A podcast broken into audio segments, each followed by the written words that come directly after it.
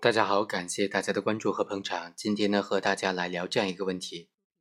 检察院对于这个单位犯罪啊，他没有起诉单位，只起诉了单位的直接负责人。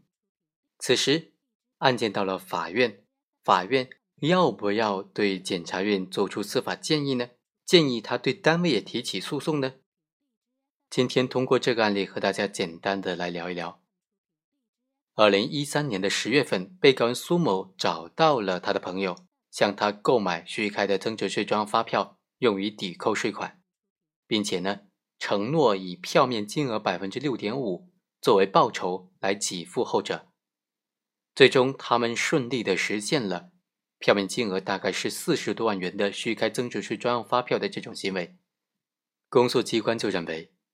这个公司苏某他所在的这个公司啊。无视国家法律，在没有真实货物的交易情况之下，让他人为自己虚开增值税专用发票。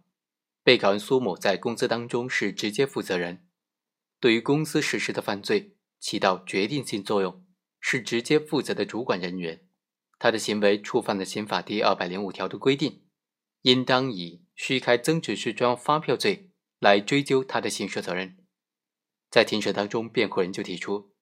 本案是事出有因的，被告人让他人为自己虚开增值税专用发票，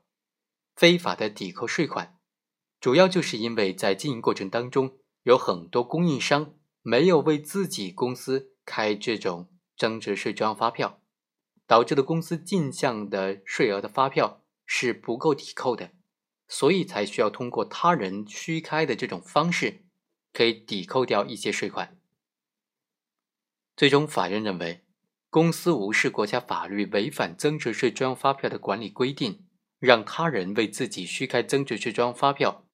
侵犯了国家对于增值税专用发票的管理制度。被告人苏某在公司的实施的犯罪过程当中起到决定性作用，是直接负责的主管人员，他的行为已经构成了虚开增值税专用发票罪。本案应当认定为是单位犯罪。公诉机关只作为自然人犯罪起诉案件，所以法院最终是建议公安机关对于犯罪的单位补充起诉。但是法院已经履行了这个程序，公诉机关仍然不起诉这个单位，没有进行补充的起诉，所以法院直接按照单位犯罪当中直接负责人的主管人员这种责任来追究苏某的刑事责任。最终，法院判决苏某犯虚开增值税专用发票罪，判处有期徒刑一年，缓刑一年。在这个案件当中啊，法院是尽到了这种通知这个检察机关，让他们做出补充起诉决定的这种通知义务。好，以上就是本期的全部内容，我们下期再会。